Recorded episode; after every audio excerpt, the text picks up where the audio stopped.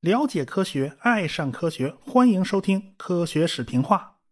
上次说到，格伦坐进友谊七号飞船，在里边等了很长时间了。电视台在远处，长枪短炮的都架好了，就等着火箭发射升空。但是左等不发射，右等还是不发射。就在离预定时间还有二十九分钟的时候，这发射终止了。哎呀，观众，这叫一个扫兴啊！NASA 给出的解释是云层太厚了。光学跟踪观察系统没有办法发挥作用，很多人可能会想啊啊，好像航天发射有点云彩不要紧吧？实际上呢，不管是航空还是航天，对气象都是有严格要求的。那也有一点云彩呢不要紧，但是如果云层很厚，那就容易出事了。水星宇宙神一号就是在云层很厚的情况下发射的，在发射以后二十六秒钟，地面的观察人员就发现看不到火箭了。啊，在发射五十八秒以后，火箭出了故障，最后掉到海里边，因为结构全都损坏了，这火箭都零碎了，最后也没有捞到多少东西。到底当时发生了什么事儿，谁也没看见啊！这对于分析故障原因是非常不利的。所以呢，NASA 就告诉公众啊，载人航天飞行是人命关天的事儿，马虎不得呀。这天气不好是坚决不能发射的，请大家理解。现在呢，日期被推到了二月一号，结果在一月三十号发现电缆的绝缘层有问题了啊，泡在煤油里边泡坏了，他不得不又推迟了两周，推到二月十六号，后来又推到十八号，十八号天气又不行，又推到了二十号。二十号的天气呢还算不错，但是起飞前的各种准备工作又导致了四次推迟啊，这大批吃瓜群众啊，一个个百爪挠心呢，这个悬念都被吊起来了。今天到底是发呀还是不发呀？是射呀还是不射呀？啊，这个倒计时呢，实际上内部都已经停了十一次了，但是大部分观众是不知道的，只有几次呢，观众能感觉到啊，这个倒计时怎么又停了？最后呢，还算圆满，这个宇宙神火箭还是顺利的点火升空了。这次呢，大家总算是没有白来。仅仅过了五分钟，飞船正常分离了，呃，也就进入了地球轨道。格伦呢，也就成了第一个进入轨道的美国人。格伦这时候需要操控飞船转一百八十度啊，从头朝前变成屁股朝前，随时准备返回大气层啊。按照计划呢，格伦是飞三圈就下来。美国人比苏联人赚便宜啊，他们设定的轨道是从佛罗里达发射，然后奔非洲的加纳利群岛，从那儿呢经过非洲上空一路飞到澳大利亚。从澳大利亚兜回来，进入夏威夷的测控范围，然后穿太平洋进入美洲大陆，然后横穿过去进入大西洋上空。只要在大西洋上空啊，飞船随便落到哪儿都行啊。当然了，最好是落在佛罗里达的外海，比如说巴哈马群岛以东。所以呢，美国人绕几圈都无所谓。苏联人的飞船轨道往往是竖着的，它角度很大，呃，地球自转的因素呢也就无法排除了。所以季托夫就必须绕二十四小时。NASA 的戈达德太空中心严密监控着友谊七号的轨道，在全世界各地呢都有美国的测控站。格伦飞到尼日利亚上空的时候，他看到了地面的沙尘暴啊！这个控制小组就告诉他，那地方刮风已经刮了都一个礼拜了。在印度洋上空呢，格伦观察到了第一个日落，也就是从印度洋开始一直到太平洋的基里巴斯，格伦都是在黑暗之中度过的。在路过澳大利亚上空的时候呢，格伦做了天文观测，这是人类第一次从太空完成天文观测。当然，格伦呢也注意到下边有星星点点的灯光，似乎是一座城市。驻守在澳大利亚的测控人员就告诉他，下面就是澳大利亚的珀斯市。当地的老百姓知道格伦的轨道要从自己城市的上空路过呢，所以家家户户灯火通明啊，通宵都不关灯，就是为了给格伦导航啊。友谊七号绕第二圈的时候，刚好通过了卡纳维拉尔角上空，地面的测控人员注意到防热大底出现了松动的迹象。哎呀，麻烦了！要是没有这个防热大底，那返回地球的时候，热空气就会把整个飞船烧穿的。有好几个传感器报告，这个防热大底松开了。这地面马上就告诉格伦，开反推火箭之后啊，千万不要抛弃反推火箭。啊，这样还是可以把那个防热大底顶在飞船身上的。格伦当时也觉得不太对劲，因为这个步骤和地面训练是不一样的。呃，地面人员没跟他明说到底是怎么回事不过呢，事实证明啊，最后这是虚惊了一场，是传感器误报了。防热大底呢是好好好好的，没有松动的迹象。到第三圈了，在德克萨斯州上空，这个格伦开反推火箭准备返回，因为地面告诉他不要抛弃反推火箭啊。这个是违反正常操作流程的，所以格伦就全都得手动操作，他有一连串的动作要做。所以飞船的返回的时候呢，晃动也很厉害，而且晃动幅度超过了十度，这个格伦在里边几乎就摇散黄了。最后呢，火箭才逐渐稳定下来，在接近七千米的高空打开降落伞，准备着陆。在五公里高度的时候呢，就可以开潜望镜了，可以看看外面。结果这个格伦看了看周围啊，乌漆嘛黑一片。这个飞船周围被烧得惨不忍睹，还那冒黄烟呢，所以格伦升起潜望镜，他也看不着啥东西，所以只能算了。飞船最后降落在了多米尼加北部的大西洋里面，整个过程经历了四小时五十五分。降落地点呢偏离了预定地点六十四公里，好在呢附近有军舰在巡逻，看到了飞船巨大的降落伞，就马上朝这边开过来了。周围的海水呢，被荧光染色剂给染成了绿的，是很容易辨认的。结果飞船呢就被吊起来，装到了诺阿号驱逐舰上。肯尼迪总统那叫一个高兴了，美国终于在追赶苏联的道路上啊迈进了一大步了。其实呢，飞三圈和飞十七圈只是量的不同，而不是零到一的差距。对于谢泼德来讲，美国总统呢只是在白宫接见了他，但是对于格伦来讲，哎呀，那个肯尼迪总统是亲自飞过来见他的啊！这个这俩都是海军的，一个是海军的飞行员，一个是海军的鱼雷艇员出身，哎，所以这他们俩还彼此有好感，这面子别提多大了。然后呢，格伦就开始从纽约开始巡游啊，到处去巡游。所以有人说，这个格伦的这个地面上这次巡游是那个绕地球的第四圈啊。这个反正呢，规模是很盛大的。当时他坐着车在曼哈顿的高楼大厦之间穿行啊，周围那粉丝聚集了能有四百多万人，他成了国家的英雄嘛。穿过百老汇大街的时候呢，周围高楼上抛下无数的纸袋呀，哎呀，那个那个百老汇大街好像就喜欢干这事儿哈。后来环卫工人打扫卫生啊，这些纸袋收集起来大概能有三千五百多吨。上一个享受这种殊荣的是麦克阿瑟，一九五一年他被杜鲁门给撤了职，但是他是人气明星啊，回了美国以后那粉丝无数，他到纽约也享受了这个待遇。不过他那次打扫下来发现纸袋啊是三千两百多吨啊，比这个格伦还少了两百五十吨呢，可见格伦当时的人气有多高。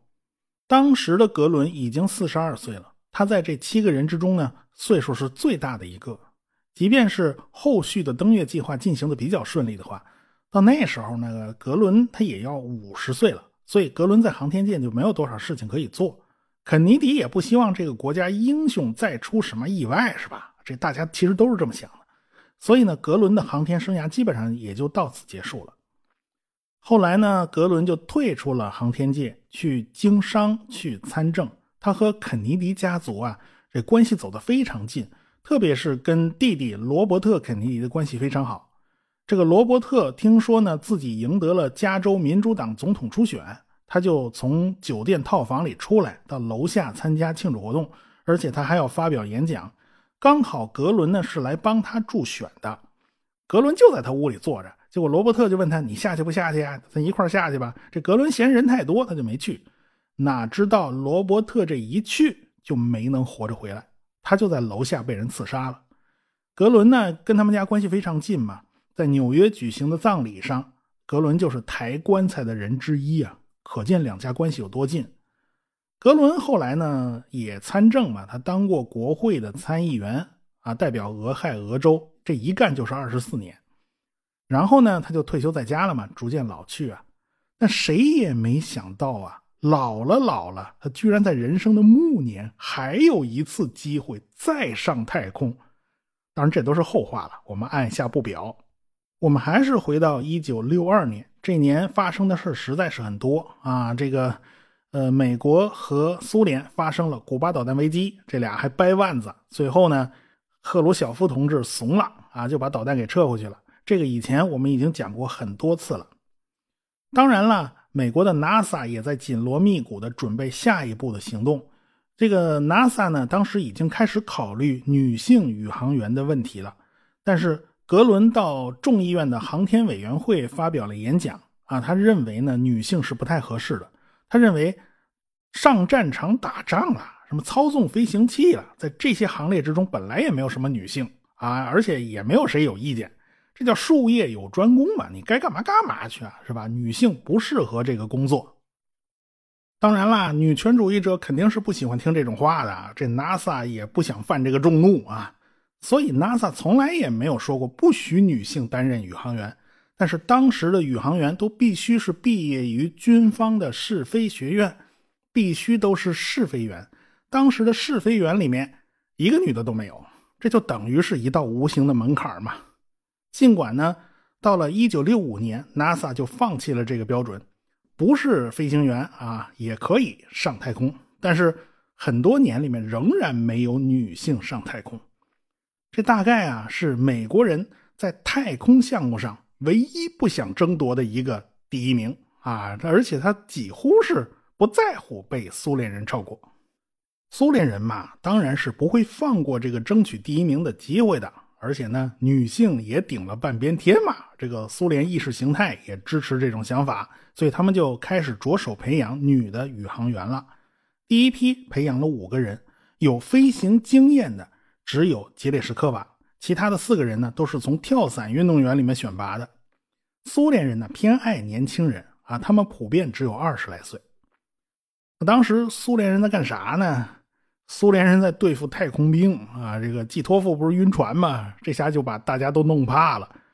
科罗廖夫很想展开在轨三天的测试任务，但是主管宇航员的卡马宁就是不同意嘛。这宇航员自己他也不同意。最后上报领导啊，大 boss 赫鲁晓夫发话了啊，这大家才给开了绿灯啊。科罗廖夫，你要搞三天就三天吧，但是计划赶不上变化。这个东方三号和四号的后续发射啊，就是一拖再拖。本来呢是一九六一年冬天就要发射，但是卡马宁认为春天更好，建议推迟到一九六二年的三月份。拜科努尔的发射活动当然是排着队呢，你现在不发嘛，当然有别的东西要发喽。所以呢，在十二月份，苏联人用改进型的 R 七火箭发射了泽尼特侦察卫星。结果呢，发射失败了，大家赶快就叫停了所有 R 七系列火箭的发射活动。这个东方号自然跟着也就停下来了吗？要知道这个泽尼特侦察卫星和东方号飞船是啥关系吗？其实这个泽尼特侦察卫星就是不载人的东方号飞船啊，还是那个圆球，就是把宇航员的维生系统和弹射座椅给它去掉，然后装上各种照相侦察设备。美国人的侦察卫星啊，是从太空里面往回扔包裹啊，往回扔快递，然后用飞机在空中去捞那个降落伞。苏联人倒是直接啊，他不跟你玩这个，因为你想这东西不就载人飞船改造的吗？您，您让他自己下来不就完了吗？再重返大气层，自己扎回来，然后连照相机带底片咱一块儿回收了啊，所以回收程序跟东方号飞船是一模一样的。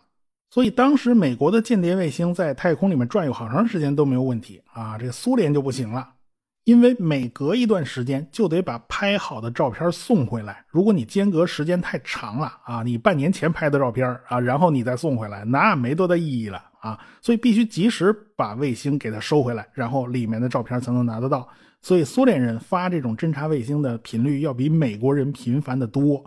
啊，美国人就不用这么麻烦。当然，后来这些技术都不是不是问题了，都已经做了改进。不过当时这个第一代侦察卫星就是采用的这种方法。所以啊，第一代的泽尼特卫星和东方号其实是高度同源的，从载荷到火箭都是一样。如果泽尼特卫星的发射出了问题，那就说明火箭有问题。所以东方号这边他也得好好反省一下，你是不是也有同样的问题呢？啊，后来呢，这个泽尼特卫星的发射就接二连三的出问题，一直拖到了一九六二年的七月才发射成功的。后来呢，大家发现呢，是最新的 R 七的改进型号不稳定，但是东方号呢用的是老版本，倒是安全稳定的，是可以发射的。啊，就是但是巧不巧啊，美国人在一九六二年的七月份搞了一次高空核试验啊，人家人工制造了一个小范围的范艾伦辐射带，对卫星造成很大的威胁，而且当时炸那一次已经弄坏了很多颗卫星了。所以一直到八月份，高能粒子都消散了，苏联人才能发射啊！这事儿闹得太大了，美国人你太太缺德了！这东方三号和东方四号相隔一天发射，这轨道都是经过精确计算的。前一天东方三号呲儿上去了，然后第二天东方四号上去了，因为相差整整二十四小时嘛，所以两艘飞船在靠近的时候啊，那个相差只有几公里远。这两艘飞船的宇航员尼古拉耶夫和波波维奇在太空里面还用无线电通了话，这美国人又吓了一跳。哎呀，你想要靠这么近呐？这飞船必须有变轨能力才能贴到这么近的距离。难道苏联人连这种技术也掌握了？你们也太快点了吧！但是苏联人在公告里面没有提到这一点，但是也没有否认。所以到底当时有没有掌握这种变轨技术呢？也就不好说。根据西方的测控网发现的这个数据，可能是飞船在飞行途中有过变轨的行为，但是当时是没有办法确认的啊，谁都不知道苏联人到底是搞了些什么鬼名堂。但是苏联人呢，这次发射主要工作呢是测试在太空微重力环境下人体的适应能力，看看你能不能从从座位上飘起来呀，在漂浮状态下你能不能工作呀？反正在太空呢可以转三天嘛。有的是机会做训练，两位宇航员呢倒是能吃能睡啊，身体感觉都不错啊，没有出现类似季托夫那样的太空病。同样，东方五号和六号呢也是类似的这种结伴的关系。一九六三年的六月十四号，东方五号先发射，然后东方六号晚两天发射。东方五号本来在太空呢要飞行八天，但是因为太阳耀斑爆发，当时大家都不知道这会对飞船造成什么样的影响。所以只好呢，就提前返回地面，飞了五天就下来了。作为伙伴的六号飞船呢，跟着他也就下来了啊。呃，六号上坐的呢，就是世界上第一位女宇航员杰列什科娃。根据1973年透露出来的官方报告呢，杰列什科娃在太空的身体状况呢，只是及格，那不算优秀，因为他吐了啊。但是他不认为这是晕船，而是食物太难吃造成的。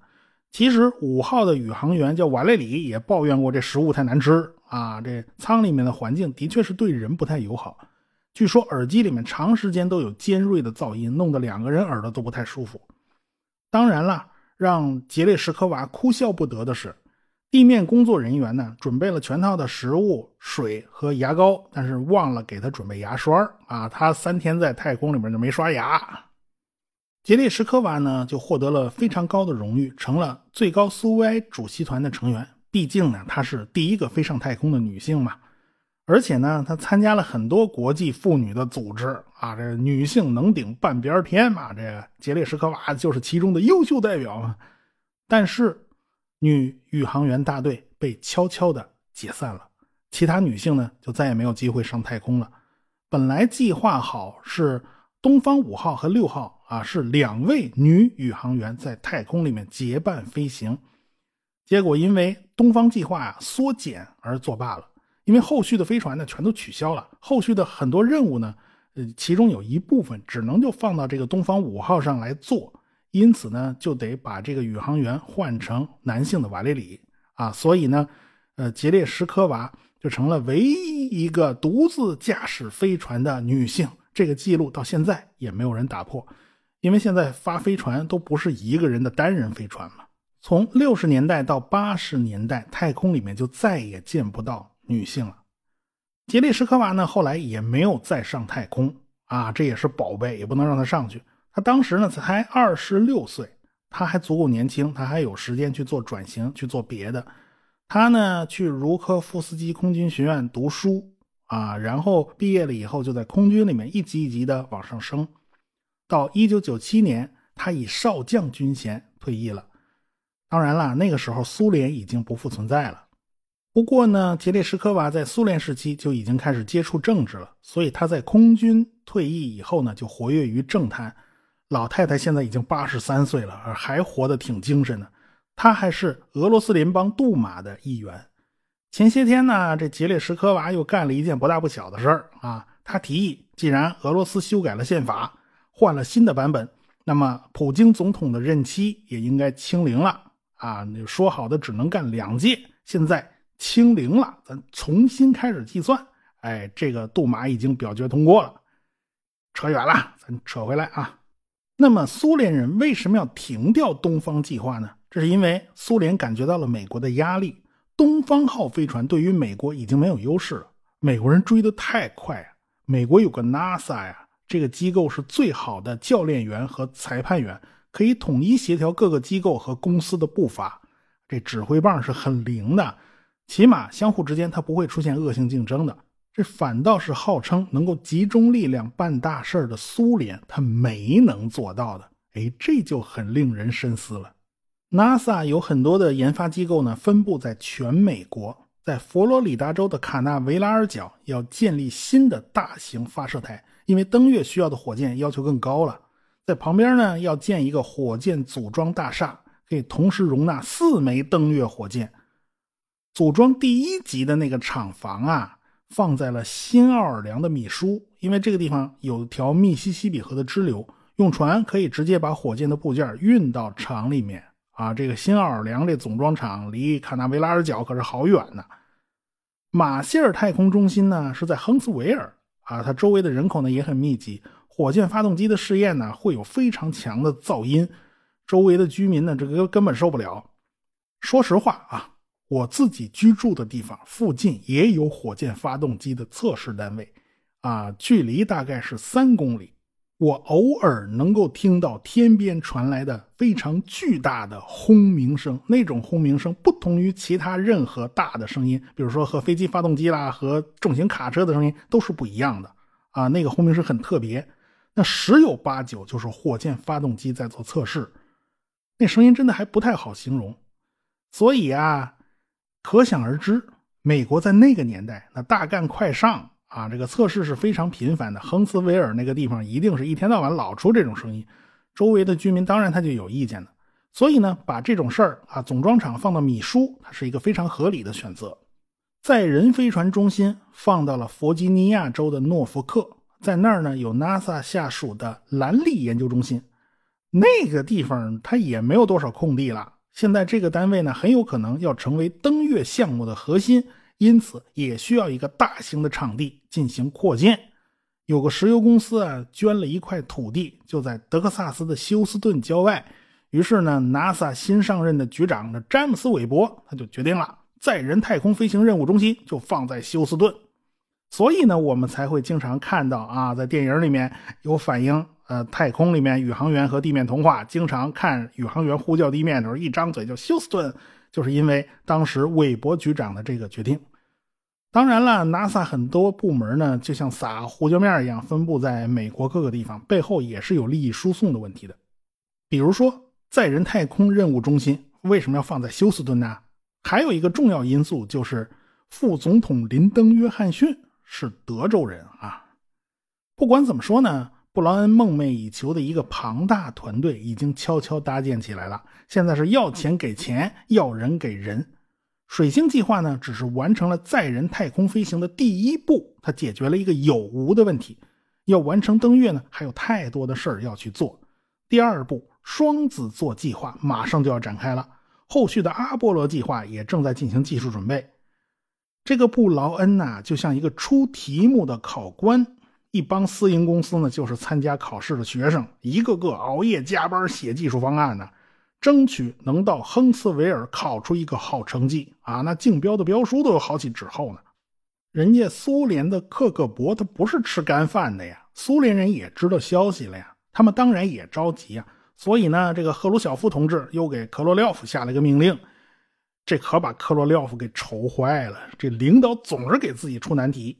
这个赫鲁晓夫同志，他也没有想到这件事儿在他自己的政治生涯之中会产生什么样的效果。